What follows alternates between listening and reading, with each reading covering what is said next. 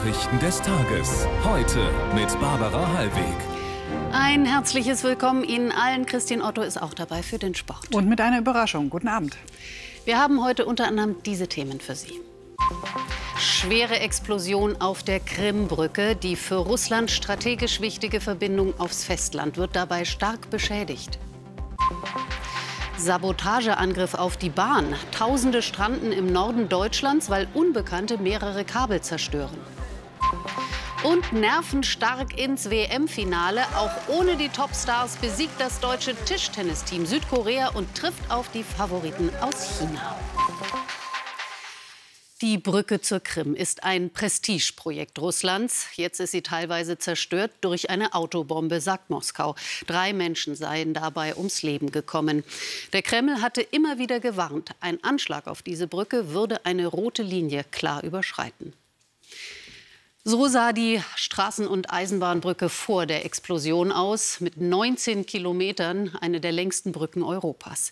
Sie liegt in der Meerenge zwischen dem Schwarzen und dem Asowschen Meer und verbindet die von Russland annektierte Halbinsel Krim mit dem russischen Festland. Thomas Gonsior berichtet. Momente vor der Explosion, gefilmt von einer Überwachungskamera.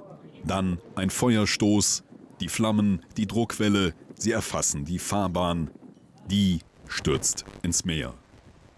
Auch auf einen Zug breitet sich das Feuer aus, auf der parallel verlaufenden Bahnstrecke. Mehrere Waggons sollen Treibstoff geladen haben. Moskau sperrt die Brücke erst, beschränkt am Abend den Verkehr, setzt Ermittler ein. Nach vorläufigen Erkenntnissen explodierte ein LKW. Er kam von der russischen Halbinsel Taman. Ein Unfall, ein Anschlag? Und wenn, wer steckt dahinter? All das noch unklar. Klar ist nur, die Beschädigung der Brücke ist ein Schlag für Russland und die Krim. Praktisch militärisch heißt es, dass die Versorgung der Krim damit erschwert wird und dass auch die Versorgung der russischen Truppen in der Ukraine erschwert wird. Denn der Krim-Flughafen Simferopol ist geschlossen. Nachschub gibt's, abgesehen von Seewegen, nun wohl verstärkt über den Umweg Melitopol, gefährlicher, weil im Kampfgebiet. Auch symbolisch ist die Brücke wichtig. 2018 weihte Kreml-Chef Putin sie ein per Lkw-Konvoi. Der Diktator als Truckfahrer. Er zeigte, die Krim sei angebunden, sei russisch. Der Anschlag jetzt hat eine andere Botschaft. Russland ist verwundbar. Russland ist nicht in der Lage, die annektierten Gebiete zu sichern und zu kontrollieren. Entsprechend groß nun der Fahndungsdruck. In sozialen Netzwerken kursiert dieses Bild. Angeblich der explodierte LKW bei einer Kontrolle. Moskau sagt, man ermittle mit Hochdruck. Es geht um viel für Russland. Fragen wir Katrin Eigendorf in Kharkiv. Wer könnte für diesen Anschlag verantwortlich sein? Es gibt da sehr viele Spekulationen. Und was interessant im Rahmen all dieser Spekulationen ist, ist die Tatsache, dass die, denen das am meisten nützt, nämlich die Ukrainer, sich nicht klar zu diesem Anschlag bekennen, aber ihn maximal nutzen, um nochmal ihre Strategie zu verkünden. Da heißt es zum Beispiel aus Kreisen der Regierung, das sei wieder einmal ein Zeichen dafür, dass die Ukraine nicht anerkennen wird, dass ihre Staatsgebiete annektiert werden, dass alles zurückerobert wird. Oder von Seiten des ukrainischen Militärs heißt es, das sei ein großer Vorteil, denn damit würde Russland weiter Nachschub abgeschnitten und würde es vor allem im Süden nun schwieriger werden, äh, dem ukrainischen Vorstoß standzuhalten. Das äh, ist ganz interessant und der ähm, äh, Berater des, äh, ähm, des ukrainischen Präsidenten Zelensky hat noch mal eine ganz neue Variante heute äh, geäußert. Er hat gesagt, dass es im Prinzip die Russen sind, die hinter diesem Anschlag stecken, dass nämlich im Prinzip äh, es hier um einen Machtkampf geht, wo die russischen Militärs dem Geheimdienst zeigen wollen, dass er nicht vernünftig arbeitet und damit dem Geheimdienst schaden wollen, dass es sich hier also um einen innerrussischen Machtkampf handelt, der hier zu dieser Explosion geführt hat. Hm. Vielen Dank für diese Einschätzung, Katrin Eigendorf aus Kharkiv. Als Reaktion auf den russischen Angriffskrieg zeigt die NATO mehr Präsenz in ihren östlichen Mitgliedsländern. Und da ist auch Deutschland gefordert. In Litauen führt die Bundeswehr jetzt eine NATO-Kampfbrigade an. 250 deutsche Soldaten nehmen gerade am Stützpunkt Rukla an einer Übung teil und bekamen heute Besuch von Bundesverteidigungsministerin Lamprecht. Andrea Maurer berichtet. Fast Griffin heißt das Manöver, bei dem die neue deutsche Kampftruppenbrigade mit litauischen Truppen an der NATO-Ostflanke übt. Seit 2017 führt Deutschland ein NATO-Bataillon in Litauen. Jetzt kommen Verstärkungskräfte dazu, heute offiziell in Dienst gestellt, in Anwesenheit der deutschen Verteidigungsministerin. Eine Kampftruppenbrigade stärkt in Zukunft im Rahmen äh, der NATO unseren Beitrag zur Verteidigung Litauens und der NATO-Ostflanke insgesamt. Die Panzergrenadierbrigade 41 kann innerhalb kürzester Zeit hier in Litauen eingesetzt werden. Am Morgen war Christine Lambrecht in Vilnius mit militärischen Ehren empfangen worden. Bei den politischen Gesprächen gleich mehrere litauische Regierungsmitglieder am Tisch. Litauen hat seit dem russischen Angriffskrieg auf die Ukraine auf mehr deutsches Engagement an der NATO-Ostflanke gedrängt. Heute zweifelt keiner mehr an der von Russland ausgehenden Bedrohung. Das ist eine unmittelbare und langfristige Bedrohung. Also ist die Verstärkung der NATO-Truppenpräsenz sehr bedeutend. Der Führungsstab der Brigade wird fest auf dem Militärstützpunkt in Rukla stationiert. Der größte Teil der Soldaten aber wird in Deutschland bereitgehalten und soll bei verschärfter Bedrohungslage innerhalb von zehn Tagen nach Litauen verlegt werden können. Hier in Rukla ist die Bundeswehr nur wenige Kilometer von der belarussischen Grenze entfernt.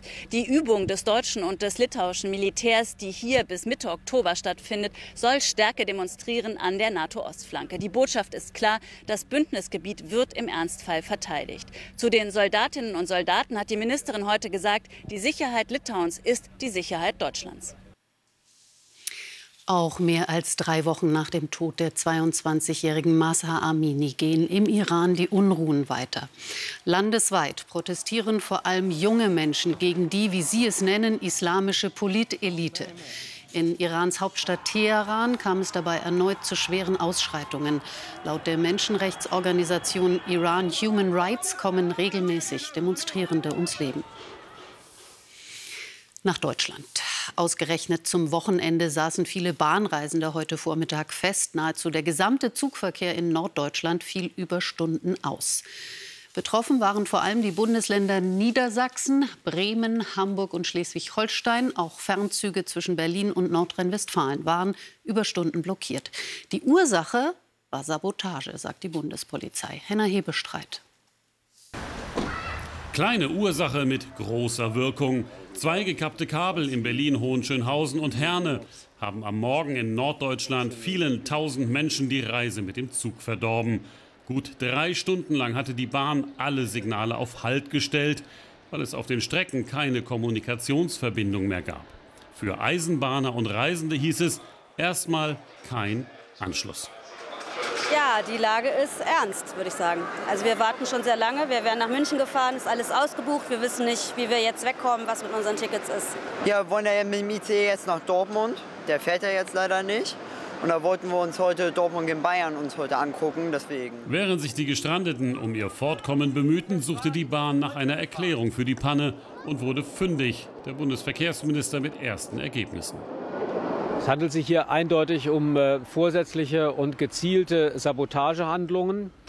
Über die Hintergründe kann man heute nur spekulieren. Die Bundespolizei hat die Ermittlungen aufgenommen. Auch wenn ab dem späten Vormittag erste Züge wieder rollten, wird es noch lange dauern, bis sich die Staus auf den Bahnsteigen aufgelöst haben. Deutlich länger noch dürfte die Suche nach den Tätern dauern, die offenbar mit großer Fach- und Ortskenntnis gleich zwei unabhängige Kommunikationssysteme der Bahn zerstört haben. Die Schäden an den Kabeln konnten Techniker beheben. Die Hintergründe des Anschlags auf die Bahn sind noch völlig unklar. Deutschland steckt in der Krise. Die Ampelregierung versucht gegenzusteuern. Die Verunsicherung ist groß.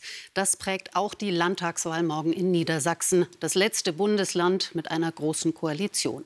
Nach Umfragen liegt SPD-Ministerpräsident Weil zwar vorn, doch über ein Drittel der Wahlberechtigten ist noch unentschlossen. Elisabeth Schmidt. Unterstützung vom derzeit wohl prominentesten Niedersachsen, Kanzler Scholz in Osnabrück geboren, heute beim Wahlkampfabschluss der SPD in Hannover. Stefan Weil will zum dritten Mal Ministerpräsident werden. Energie- und Preiskrise, die Herausforderungen sind groß. Ich habe noch keinen Wahlkampf erlebt, äh, wo in den Gesichtern der Bürgerinnen und Bürger so viele Fragezeichen standen, wo so viele Sorgen zum Ausdruck gebracht worden sind. Umso dankbarer bin ich dafür, dass gerade in den letzten Tagen der Zuspruch immer spürbarer wird. An den Wahlkampfständen dominieren bundespolitische Themen. Wirtschaftsminister Bernd Althusmann, CDU, will auf den letzten Metern Weil noch überholen. Die Politik des Ministerpräsidenten sei Teil des chaotischen Krisenkurses der Bundesregierung. Wenn Niedersachsen am Ende eine starke CDU hat, die eine Regierung stellen wird, dann ist das auch ein klares Signal äh, in Richtung Berlin. Ich äh, denke, das äh, könnte sogar das Ende der Ampel einläuten. Die Grünen, bislang Opposition in Niedersachsen, wollen diesmal oben mitreden. Spitzenduo Julia Willi Hamburg und Christian Mayer mussten einige Kritik am grünen Bundeswirtschaftsminister Habeck ausbügeln, liegen aber weiter auf Platz 3. Wir erleben auch, erleben auch an den Ständen sehr viel Zuspruch, gerade in der Frage, Herr Habeck hat Fehler gemacht, aber er gesteht sie auch ein und er korrigiert sie wieder. Insofern kommt der grüne Politikstil an. Selfies wie mit einem Popstar. Ob der Auftritt von FDP-Bundeschef Lindner genug Strahlkraft hat, um Spitzenkandidat Stefan Birkner über die 5-Prozent-Hürde zu helfen, wird sich zeigen. Er bleibt aber optimistisch. Nein, das wird nach meiner Einschätzung nicht eng. Ähm, ich sehe das so, dass wir sicher im äh, Landtag sein werden ähm, und sicher ähm, eben vertreten sein werden. Die Frage ist eher, ob es äh, für eine Regierungsbeteiligung reicht. Die AfD mit Spitzenkandidat Stefan Marziszewski konnte die Krisenstimmung im Land zuletzt für sich nutzen, doch es kriselt auch intern. Der Verfassungsschutz stufte die Partei im Juni als Verdachtsfall ein und gegen den Vize-Landeschef wird wegen des Verdachts der Untreue ermittelt. Den Stimmzuwachs erklären wir uns, weil unsere Themen jetzt bei der Bevölkerung angekommen sind, weil wir auch erwachsen geworden sind, weil wir tatsächlich Lösungsvorschläge haben, nicht wie uns immer vorgeworfen, dass wir nur meckern. Gut sechs Millionen Menschen haben morgen in Niedersachsen die Wahl. Und im ZDF-Wahlstudio in Hannover läuft sich Bettina Schausten schon mal warm. Welche bundespolitische Bedeutung hat diese Wahl, Bettina? Taugt sie als Stimmungstest für den Bund? Also da würde ich sagen, nur bedingt. Äh, was aber richtig ist und auch untypisch für eine Landtagswahl, dass hier in Niedersachsen weniger die klassischen Landesthemen wie Schule oder Bildung im Vordergrund stehen, sondern die aktuellen bundesweiten Krisenthemen Energiesicherheit, Preise, Inflation. Und so versucht es die CDU hier auf den letzten Metern noch mal mit Attacke gegen die Bundesregierung, gegen die Berliner Ampel unter Olaf Scholz. Aber fraglich, ob das verfängt, dafür ist SPD ministerpräsident Stefan Weil hier ein zu beliebter Landesvater mit großem Amtsbonus. Und es sieht so aus, dass er morgen die Nase vorn haben wird. Politisch stehen die Zeichen hier auf Rot-Grün, denn die Grünen werden wohl kräftig zulegen. Während die FDP zittern muss, ob sie überhaupt im Landtag bleibt. Diskussionsstoff für Berlin ist all das in jedem Fall. Auch die erwarteten Zugewinne für die AfD, die vom allgemeinen Krisengefühl profitieren kann. Wir melden uns morgen ab 17.40 Uhr hier aus dem ZDF-Wahlstudio in Hannover. Bis dahin. Dankeschön nach Hannover und bis morgen. Bettina Schausten war das. In Berlin folgten heute rund 8000 Menschen dem Aufruf der AfD, gegen die Politik der Bundesregierung zu demonstrieren. Das Motto der Veranstaltung Energiesicherheit und Schutz vor Inflation, unser Land zuerst. An mehreren Stellen gab es Gegendemonstrationen. Die Organisatoren werfen der AfD vor, die steigenden Kosten für Lebensmittel und Energie für ihre Zwecke instrumentalisieren zu wollen. Die steigenden Preise treiben die Menschen auf die Straße. Mehr als 160 Organisationen hatten heute zu einem bundesweiten Aktionstag aufgerufen für bezahlbaren Wohnraum. Denn viele können sich ihre Miete kaum noch leisten. Simone Friedrich hat mehr. Hier in Darmstadt wohnt Familie Russo. Fünf Personen in drei Zimmern auf knapp 80 Quadratmetern. Erst vor kurzem kam wieder eine Mieterhöhung auf 1040 Euro monatlich warm. 60 Euro mehr jeden Monat zu bezahlen, das ist sehr viel für mich. Und ähm, wenn ich überlege, dass ähm, mein Nettolohn nicht ausreicht, um die Miete zu äh, stemmen, Das ist, das ist doch schon einfach verrückt. Dazu kommen die weiter steigenden Energiekosten. Die Russos kommen nur zurecht, weil beide Eltern arbeiten und sich alle einschränken. Die Eltern schlafen im Wohnzimmer und auch für die Kinder bleibt nur wenig eigener Raum. Beim Aktionstag wollten sie die Politik wachrütteln. Leute mussten auf die Barrikaden. Und zwar viele. Auf die Barrikaden sind sie heute auch in Hamburg gegangen. Wer hier arbeitet, muss auch in Hamburg leben können, so der Appell auf gleich zwei Demos gegen explodierende Wohnkosten und für bessere Unterstützung durch die Politik. Das ist das Problem mit der Politik, dass die zu lange braucht, zu beschließen, wo die Hilfen hin sollen, wer wie unterstützt werden soll. Da muss es jetzt schnelle Hilfen geben, bevor den Leuten das Geld ausgeht. Das Thema Wohnkosten birgt inzwischen eine Menge sozialen Sprengstoff in Deutschland. Jetzt der Sport, da gab es eine große Überraschung, mhm. Christine. Die deutschen Tischtennisspieler, super. Mega, würde ich sogar sagen. Also alle staunen, denn ohne Timo Boll und weitere Topspieler hat das junge Team von Bundestrainer Jörg Roskopf bei der Mannschafts-WM in Chengdu, China, nun sogar das Endspiel erreicht durch eine beeindruckende Aufholjagd gegen Südkorea. Und es war wieder Benedikt Duda, der wie schon tags zuvor gegen Frankreich beim Stande von 2 zu 2 das entscheidende Match austragen musste. Diesmal gegen den Südkoreaner An Jae-hyun, gegen den er noch nie zuvor gewinnen konnte. Noch beeindruckender als bei diesem hochklassigen Matchball kann man ein Spiel kaum entscheiden. Der 28-Jährige aus Bergneustadt führte das deutsche Team mit den beiden Düsseldorfern Dang Xiu und Kai Stumper ins Finale, wo morgen die oft übermächtigen Chinesen warten. Und zur Fußball-Bundesliga, neunter Spieltag und einem gelungenen Trainerdebüt von Xabi Alonso mit Bayer Leverkusen. Die Bayer Elf deklassiert Schalke mit 4 zu 0. Erster Saisonsieg für Bochum, 3 zu 0 gegen schwache Frankfurter. Mainz, Leipzig 1 zu 1, ebenso Augsburg, Wolfsburg. Das Topspiel Dortmund-Bayern ausführlich im Sportstudio. Gestern unterlag Hoffenheim Bremen 1 zu 2. Morgen noch drei Spiele, unter anderem mit dem bisherigen Spitzenduo Union Berlin und SC Freiburg. So kann sich in der oberen Tabellenhälfte noch einiges verschieben. Aufsteiger Bremen vorläufig mit einem großen Sprung von 8 hoch auf Platz 4. Hoffenheim und Frankfurt runter auf 6 und 7. Am Tabellenende verlässt Leverkusen den Abstiegsplatz, verbessert sich auf 14. Schalke fällt auf 16. Bochum bleibt trotz des ersten drei Punkte Gewinns weiterhin Schlusslicht. Und passend zum Prestigeduell in Dortmund von 23 Uhr an zu Gast im aktuellen Sportstudio Ex-Bayern-Profi und ZDF-WM-Experte Sandro Wagner. Und direkt im Anschluss Triathlon-WM live im ZDF der Ironman auf Hawaii, bei dem die Männer um den zweimaligen Weltmeister Patrick Lange vor rund einer Stunde gestartet sind. Alles auch schon jetzt im Livestream unter sportstudio.de. Mehr als 26.000 Fans im Stadion und zwei Treffer der Kapitänin Alexandra Popp. Die deutschen Fußballerinnen begeisterten in Dresden beim 2:1 gegen Frankreich. Kurz vor der Pause kommt die verdiente deutsche Führung. Alexandra Popp zum 1:0. Schon bei der EM hatte sie das Team mit einem Doppelpack gegen Frankreich ins Finale befördert. Auch in Dresden folgt ein zweiter Treffer, 48. Minute, das 2:0. Das 61. Länderspieltor von Alexandra Popp im 122. Spiel. Das 2 zu 1 per Foulelfmeter kurz vor Schluss durch Viviane Asseyie ändert nicht viel an der Partystimmung in Dresden. Ein gelungener Test für die noch ferne WM im nächsten Jahr in Australien und Neuseeland. Gute Voraussetzungen für Formel-1-Weltmeister Max Verstappen für eine vorzeitige Titelverteidigung. Der Niederländer sicherte sich in seinem Red Bull für den großen Preis von Japan in Suzuka die Pole Position vor den beiden Ferrari-Piloten Charles Leclerc und Carlos Sainz. Start morgen früh um sieben. Früh. Ja. Zeitverschiebung. Äh, morgen zeigt sich der goldene Oktober, nur leider nicht überall. Wo es sonnig wird und wo eher trüb, erzählt gleich Christa Orben. Viertel vor elf freut sich Marietta Slomka auf Sie im Heute-Journal. Und wir sind morgen wieder da. Ihnen alles Gute und ein schönes Wochenende noch. Auf Wiedersehen.